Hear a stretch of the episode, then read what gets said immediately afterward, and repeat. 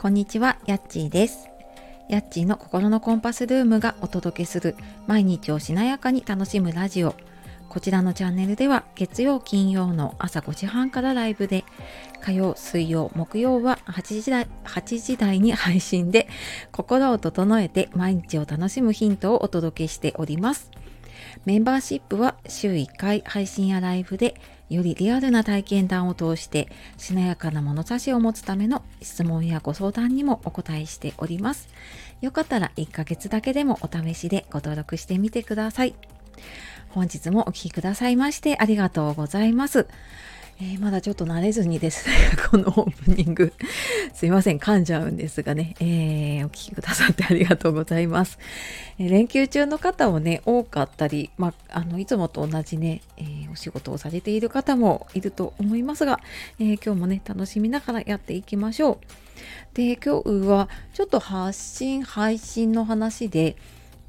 えほぼ毎日配信とライブを復活できた理由っていうことで、えー、お話をしていこうと思います。これをね聞いてくださっている方はもしかしたらご自身で何か発信やねこのスタイフの配信をやっているっていう方も結構いらっしゃるんじゃないかと思いますがまあその配信にかかわらずね何かこう自分が決めたことをちょっと続けるのが大変だなって思っていることありませんか？でまあなんかそんな風にね悩んでる方が、まあ、自分のペースでねその配信だったり自分のやりたいなと思ってることが楽しめるようになるようなお話を今日お届けしていこうと思っているのでよかったらお付き合いください。でまああのこんな話をしている私なんですけれども、うんと、このまあ復活できた理由っていうことなので、えー、お察しの方もいると思うんですけれども去年の年末かな12月ぐらいから今年の結構最近4月の前半半ばぐらいまで結構不定期な配信になっていてスタイフも。であと他のものメルマガとかもねちょっとお休みがちになっていることが多かったりして正直なんかこれまで続けたものをねうーんちょっとこのまま続けていくかどうか迷ったことも何度かありました。ででもなんか今はこの自分のペースで結構楽しくね続けられるようになってでちょっとそのためにねやってきたことを整理してみたので話していこうと思います。でうーんなんかそうだなな何が違ったかなと思うとその自分の中でどこかこ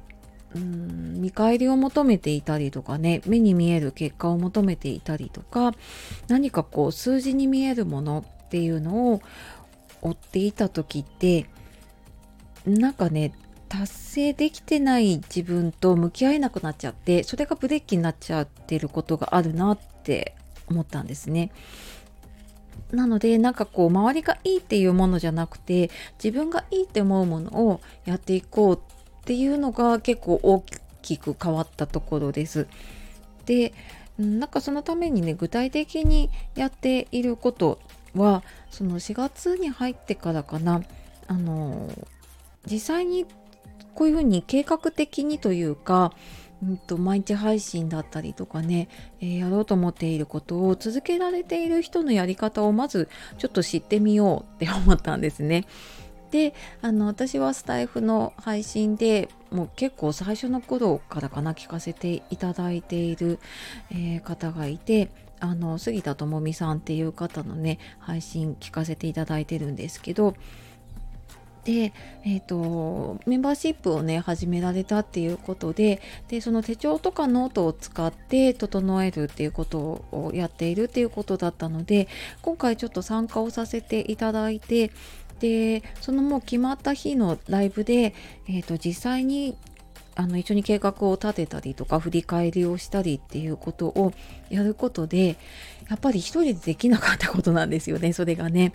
計画が立てられないなっていうのが私思っていたんですけどそれがやっぱり人の力を借りたりとか実際にやっている人と,、えーと、のやり方をこう知ることであそっかこうやればできるようになるんだなっていうのを知ることができてなんかそうするといつもこの朝ね収録する前にあ何喋ろう何喋ろうって言って 時間がどんどんどんどんこう過ぎていくっていう毎日だったんですけど今は前もってその配信の予定だったりとか、まあ、おかげでちょっとねライブとかも予定を立ててできるようになりました。ででもなんかふと振り返ると私は3月ぐらいから結構外でね就活のサポートの仕事に出ることが増えていてその中、うんと、自分って今までねこう家でやっていたような仕事だったりとか作業っていうのに使える時間は減ったんですね。ででもなんかその配信の内容とかは前よりもあのちゃんと考えて話せるようになったなっていうとなんか前は考えてなかったみたいなんですけど あのでも時間がなくなったことで結構自分の中でもうなんかこうやり方に工夫をするようになったんですね。で前もちょっとスマホのメモとかを使ったりしていたんですけれどもで普段ねこうメルマガとか Voicy とか自分がこう気になってる方からいろんな情報を入れたりあと本読んだりとかでねするんですけどそこでちょっと気になったことを今もちょっとノートにゆっくり書く時間がなかったりする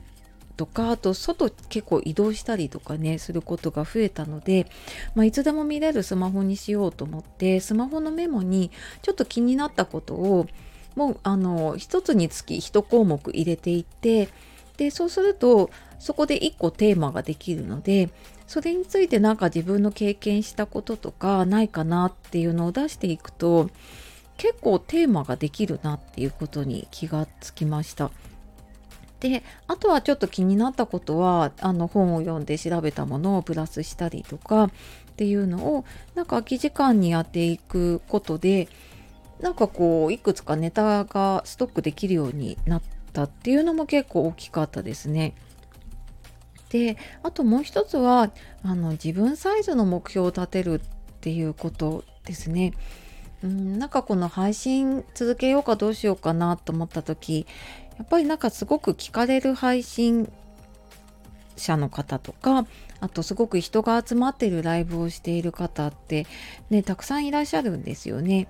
だけどじゃあ自分がそれを求めているかっていうと私はなんかそれよりも今つながっている方とのつながりだったりとか自分の配信をねあの何かで見つけて聞いてくださった方とのつながりを大事にしたいなっていうのがあるのでその数を求めるっていうよりも自分の中のあこういう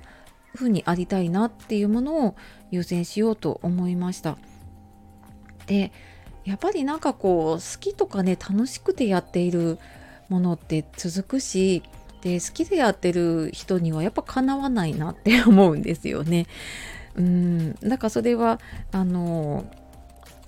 例えばね野球野球で言うとまあ今だとね大谷選手とかがやっぱ野球が好きでやってるからねだけねすごく活躍ができていたりあと自分の好きなもので言うとあのミスチルミスターチルドレンは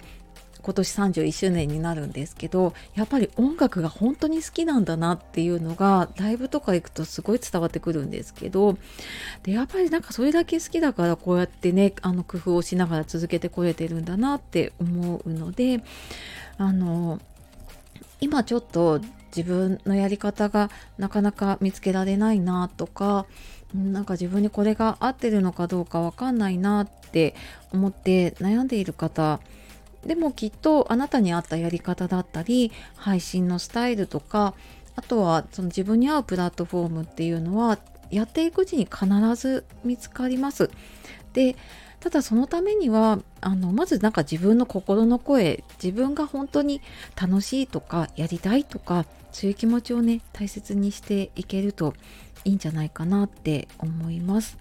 はい、でこの辺はちょっと明日のメンバーシップでまたその自分でねこう決めていくことの怖さっていうような話をしようと思っているので、えー、よかったらねそちらの方も合わせて聞いていただけるとあのよりねプラスになるかなと思います。はい、あとはあの週2回ぐらいメルマガの方でもあのこういった話詳しく、え、載せていたりとかあの講座やセッションの募集もそちらの方でしているので、えー、よかったら概要欄の方から見てみてください。はい。では今日はほぼ毎日配信とライブを復活できた理由っていうことで、えー、ちょっと私が立ち直った経過をお話ししてきました、えー、最後までお聴きくださりありがとうございました。では素敵な一日をお過ごしください。じゃあまたね